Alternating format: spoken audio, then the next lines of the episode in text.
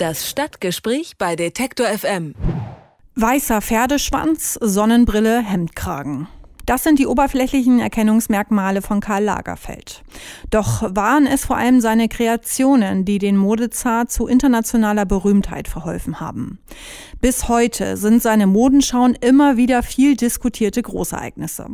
Lagerfeld tat seine ersten Schritte als Modemacher noch vor den 60er Jahren in Paris. Mit einem gelben Wollmantel gewann er den Wettbewerb des Internationalen Wollsekretariats. Daraufhin wurde er vor allem durch seine Arbeit für das Modelabel Chanel bekannt. In seiner über 50-jährigen Laufbahn zählten Supermodels wie Claudia Schiffer und Gossip-Sängerin Beth Dito zu seinen Musen. Jetzt widmet die Bundeskunsthalle in Bonn der Modeikone einer Ausstellung. Bei Modemethode wird Karl Lagerfelds Lebenswerk vorgestellt. Mit Rhein Wolfs, Kurator der Ausstellung, spreche ich über Modemethode. Guten Tag, Herr Wolfs. Guten Tag. Herr Wolfs, warum ist jetzt der richtige Zeitpunkt für die Bundeskunsthalle, sich dem Werk von Karl Lagerfeld zu widmen?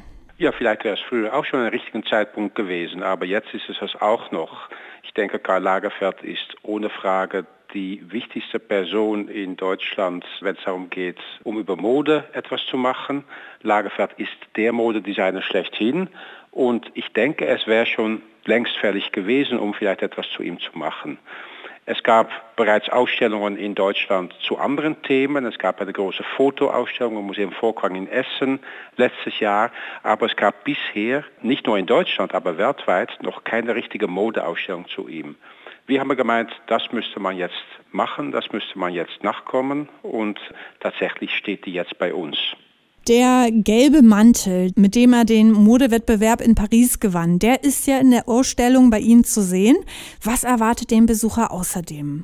Also außer dieser erste Mantel, der nachgeschneidert wurde für die Ausstellung, weil das Original gibt es nicht mehr. Es gibt 126 Mannequins insgesamt mit dem entsprechenden Looks drauf. Daneben haben wir noch so um die 120 Accessoires von Fendi und von Chanel. Und dann haben wir auch noch 177 Knöpfe, die Lagerfeld für Chanel entworfen hat.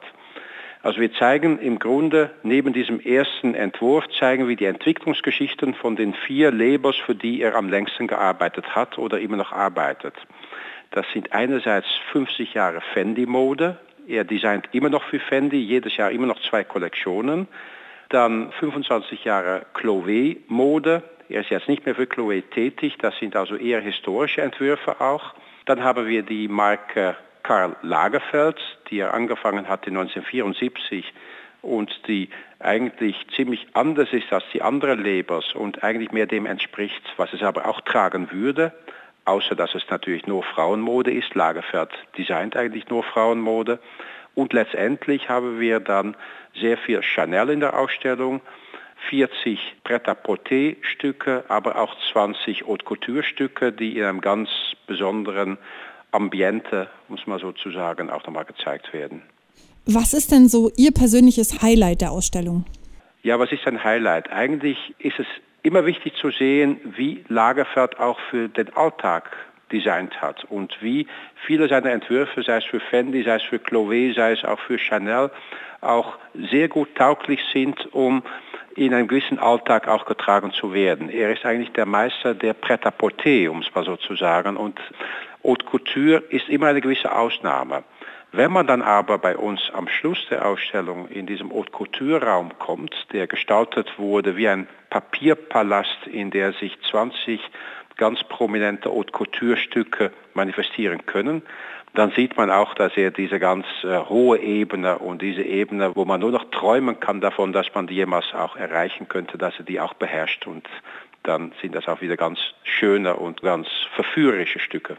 Wie ist die Ausstellung denn zustande gekommen? Gab es da enge Absprachen mit Herrn Lagerfeld persönlich? Also es gab am Anfang ein Kick-off sozusagen mit Karl Lagerfeld. Da haben wir mit ihm abgesprochen, wie es in etwa sein könnte. Da haben wir gesprochen über eine Modeausstellung und dass wir durchaus auch historische Momente einbauen würden.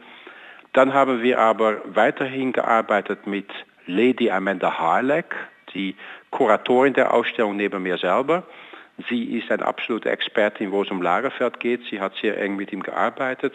Und sie hat dann genau die Stücke ausgesucht, die eigentlich sehr stellvertretend stehen für das, was Lagerfeld an sich ausmacht. Dann haben wir mit Gerhard Steidel, auch ein Vertrauter von Lagerfeld, jemand gefunden, der die Ausstellungsgestaltung im Sinne wie eines, ich sage jetzt mal Autobahntunnels oder wie einer Straße oder wie eine Betonwüste hervorgenommen hat. Und also wir sind in dem Sinne immer sehr nah bei den Leuten geblieben, die auch sehr nah bei Lagerfeld stehen.